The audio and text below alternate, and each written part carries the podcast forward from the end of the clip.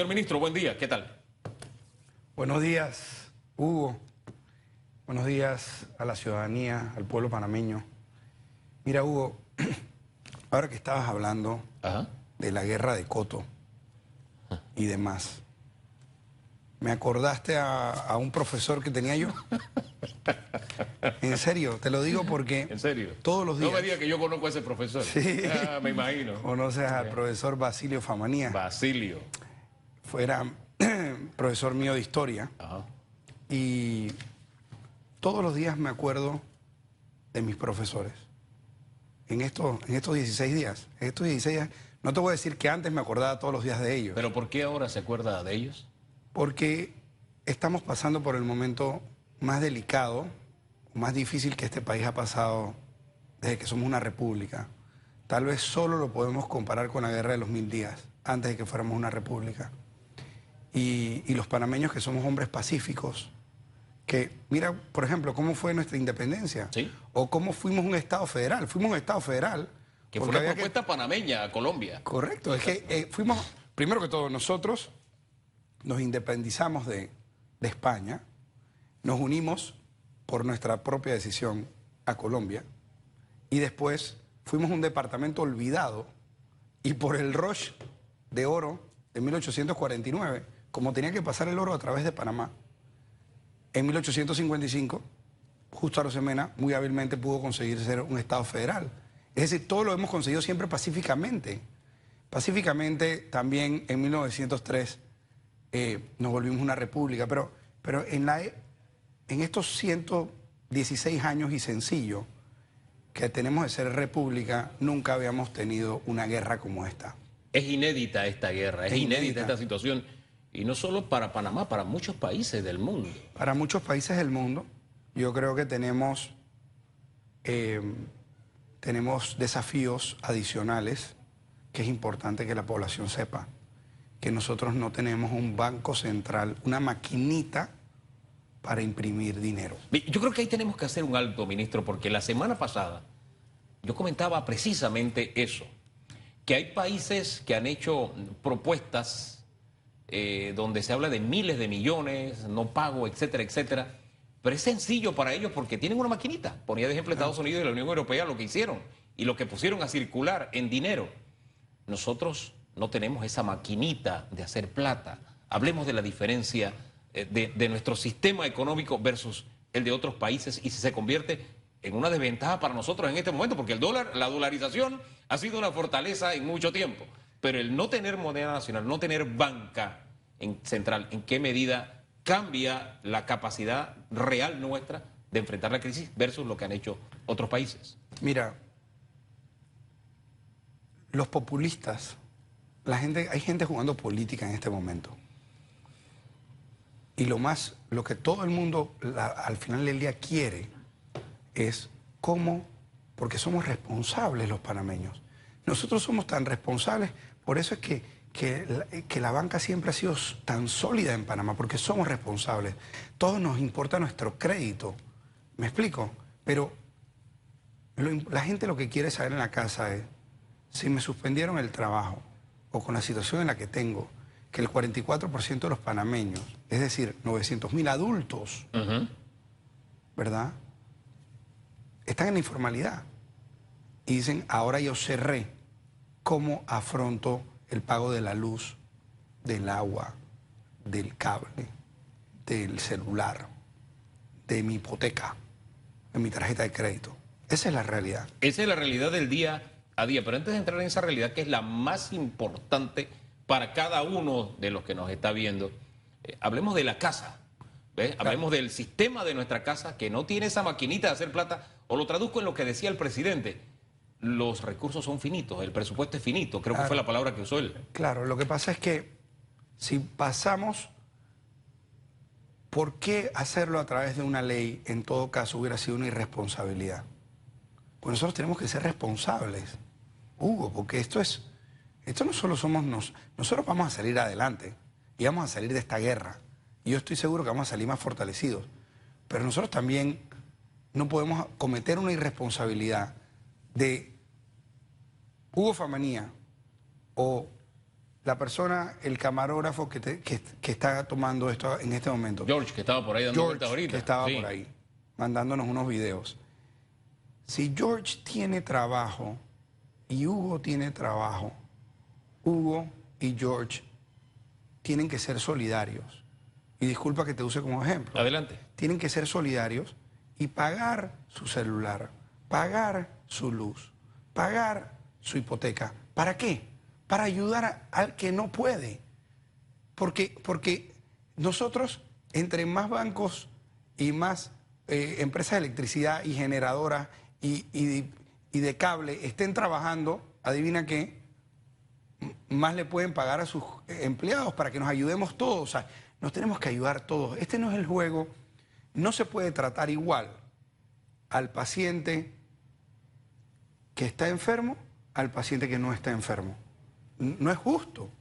Tenemos que ayudar es al que está enfermo, al que está en su casa y no tiene trabajo o no tiene ingresos.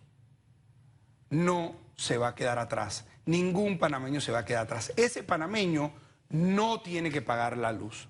Ese panameño no tiene que pagar la hipoteca. Pero el que, y todos los servicios, pero el que sí puede, tiene que ponerle el hombro y ayudar y pagar. Eso es ser solidario. Ser solidario porque mi abuela, mi madre también usaban esta frase. Decía, este, la, la plata no, no, no nace en, los palos, o sea, en los árboles, ¿no? Los palos no, no, no tienen hoja de plata, ¿no? El dinero se produce, tiene un círculo, tiene una forma. Y nuestra economía, insisto, eh, tiene que mantenerse andando. ¿Y quiénes la pueden mantener andando? Los que están participando de la economía. Ahora, el que sale de la economía, llamémoslo de esta forma, eh, o que ya está fuera porque es informal, o el que pierde su empleo, este, ahí es donde se, mi, mi sentido común dice, ahí se están enfocando las medidas. Hablemos de eso, porque el presidente lo que dijo fue, nadie perderá su hipoteca para los que están afectados por el coronavirus.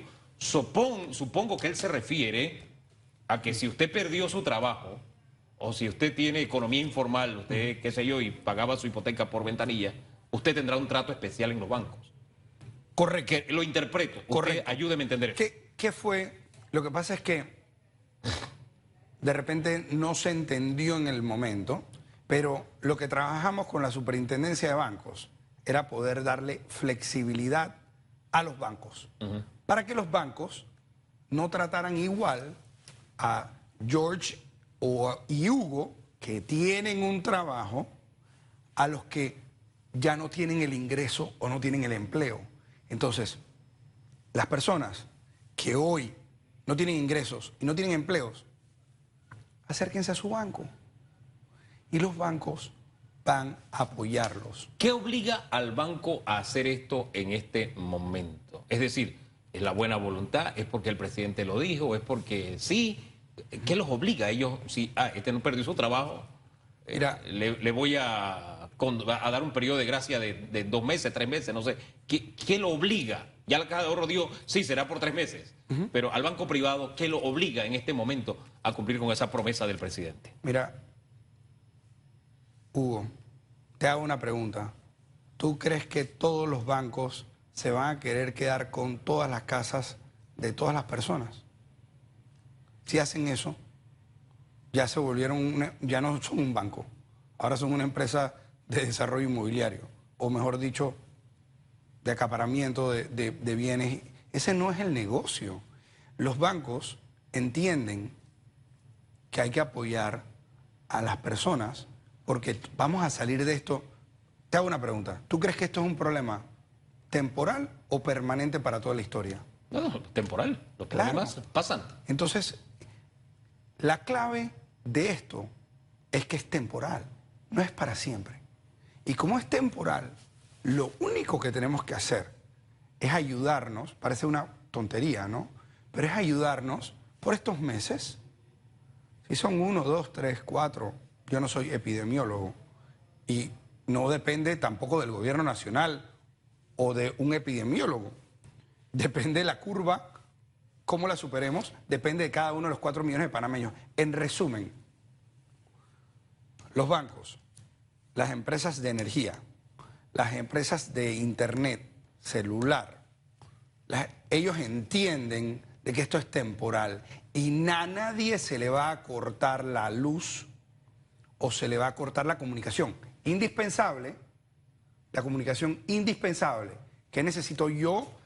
No, es la comunicación para, si no pagas, vas a poder mandar todos esos videos que están en las redes sociales y demás. Porque, Hugo, estamos en guerra. Estamos en guerra. ¿Y qué es guerra? Guerra es cómo utilizo todos los recursos. Y la clave de esto es porque los recursos son finitos, o sea, no son interminables, no son infinitos. El agua es finita, la energía es finita, el, espacio en, redes, en aire es, finito. Entonces, la utilización de esos recursos, la buena utilización de esos recursos es la solidaridad. Y quisiera hablarte un poquito más de eso. vamos a profundizar más en la solidaridad, pero yo primero quiero hablar un poquito de responsabilidad. Es decir, si hay un cese de una relación laboral y a mí me dan una liquidación, para mí la salida lógica es, yo pago mi hipoteca para tener casa por un tiempo definido. Si puedo un mes, pago un mes o dos meses. Si no hubo una, qué sé yo, una liquidación, porque hay unas medidas en este momento en que la gente, algunos se han ido con la quincena, qué sé yo, la salida lógica es yo voy al banco, y le digo al banco o le llevo la prueba, aquí está, dejé de trabajar y el banco entonces tomará la decisión, te doy un periodo de gracia de dos, tres meses, ya es la relación con, el banco. ¿Es así como funciona en el día a día? Es así y van a llegar a un acuerdo. Van a llegar a un acuerdo. No solo las personas que perdieron su empleo, sino que también esas pequeñas y medianas empresas.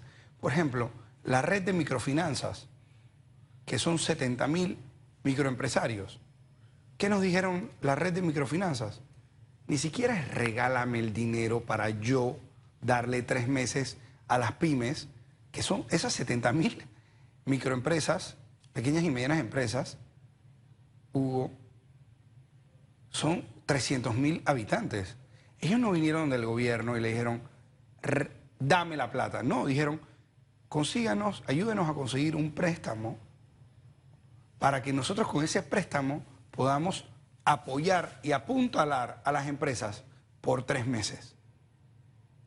Es decir, hay tanta gente, somos más los buenos que los que están haciendo ruido. Y los buenos, ese es ser yo, yo, yo, no quisiera separarnos entre los buenos y los que hacen ruido, los buenos y los malos, sino... Los panameños.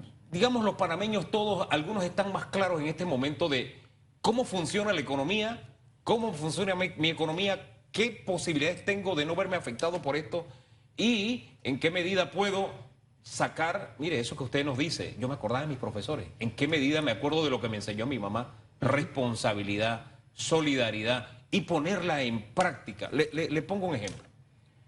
El, el caso de Bukele se cita mucho en Panamá.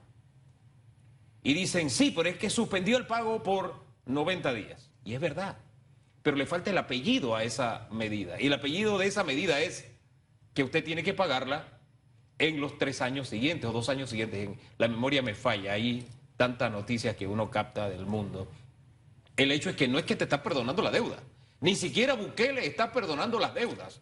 Lo que está haciendo es, las tiene que pagar en dos años. Y él tiene un banco central que le imprime plata y le permite darle plata a la gente.